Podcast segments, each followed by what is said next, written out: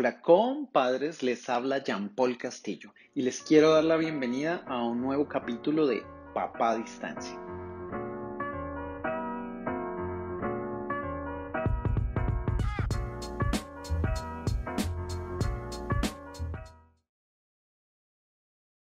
Mijo, yo podría haber cometido todos los errores del mundo, pero siempre he estado ahí, ahí con ustedes, al lado del cañón.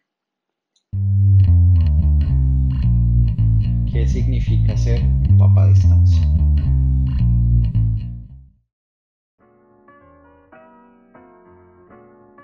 Una frase que siempre me ha dicho mi papá y me daba hasta risa escuchar eso del lado del cañón, pero ahora entiendo que nunca, nunca ha dejado de luchar y de dar lo mejor de él para siempre tratar de buscar nuestro bienestar.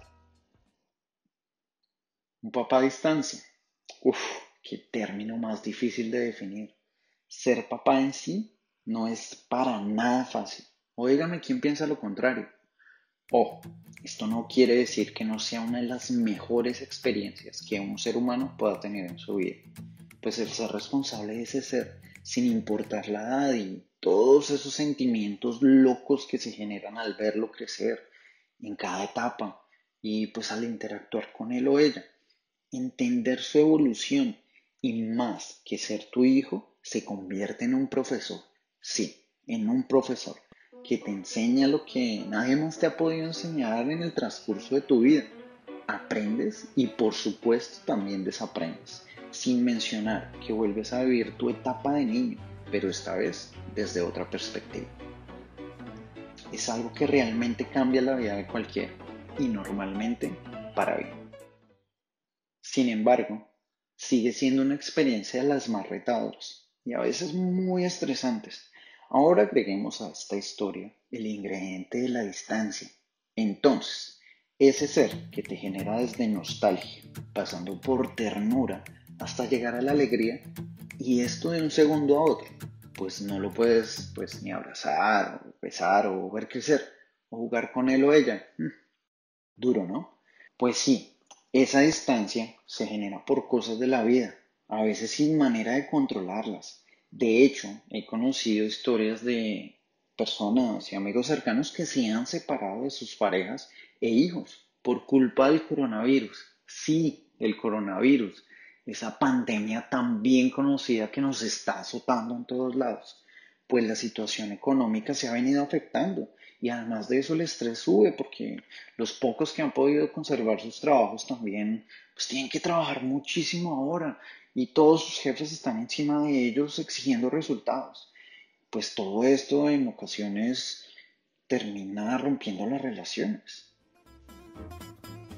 Es súper importante resaltar que una paternidad a distancia también se puede dar en parejas que conviven en el mismo hogar. Sí, que conviven en el mismo hogar Suena loco, ¿cierto? Pero es la verdad.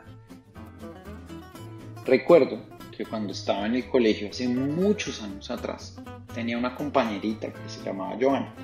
Joana, en grado sexto, era la típica niña con muy buenas calificaciones. Luego, en grado séptimo, Joana empezó a cambiar su actitud, su manera de vestir e incluso sus amigos. Joana empezó a tener malas notas a fumar, a tener comportamientos totalmente diferentes. Era una Joana totalmente diferente. Todos conocíamos a una abuelita dulce que asistía a las reuniones y actividades del colegio, doña María. Y pues todos criticábamos a Joana por comportarse de esa manera, pues teniendo esa abuelita tan consentidora, tan dulce y pendiente de ella, como que no tenía sentido, ¿no? No recuerdo muy bien el nombre de su papá, porque solo iba a las reuniones de fin de año. Tal vez solo lo vi un par de veces, pero lo que sí recuerdo muy bien es que era un señor con una cara de muy buena persona. Eso sí, siempre muy elegante, de corbata y de traje.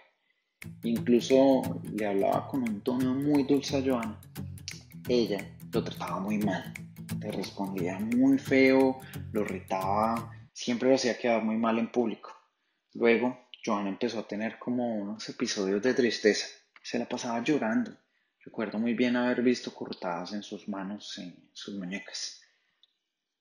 ella siempre criticaba a su papá, porque no iba a las reuniones del colegio, porque no la entendía, porque no tenía tiempo para ella. Y él era muy fastidioso. Eso era lo que ella decía. Luego, ya en grado noveno, Joana consiguió un novio, Edwin. Edwin, eh, al parecer, la hacía muy feliz porque su actitud cambió totalmente. Ya se veía muy, muy contenta. Y ahora solo quedaban las cicatrices de lo que fueron sus cortadas. Un día, jugando fútbol con el novio de Joana, recuerdo que me contó que iban a pasar el fin de semana juntos en su casa, pues sus papás estaban de viaje de trabajo. Sí, yo también me pregunté por la abuelita, pues no sé dónde estaría doña María, pero la verdad nunca la volví a ver. Esto me recuerda mucho la frase de mi papá, de estar al lado del cañón. Y creo que estar al lado del cañón para mi papá significaba ser partícipe en esa lucha diaria, por enseñar, corregir y darle las herramientas que uno cree que son necesarias para la vida de su hijo. Y creo que sin importar si te tocó vivir lejos de tu hijo por cualquier situación, o eres muy afortunado y puedes vivir al lado de él sin importar los errores que se cometan, ya sea lejos o cerca, lo más importante es siempre estar al lado del cañón.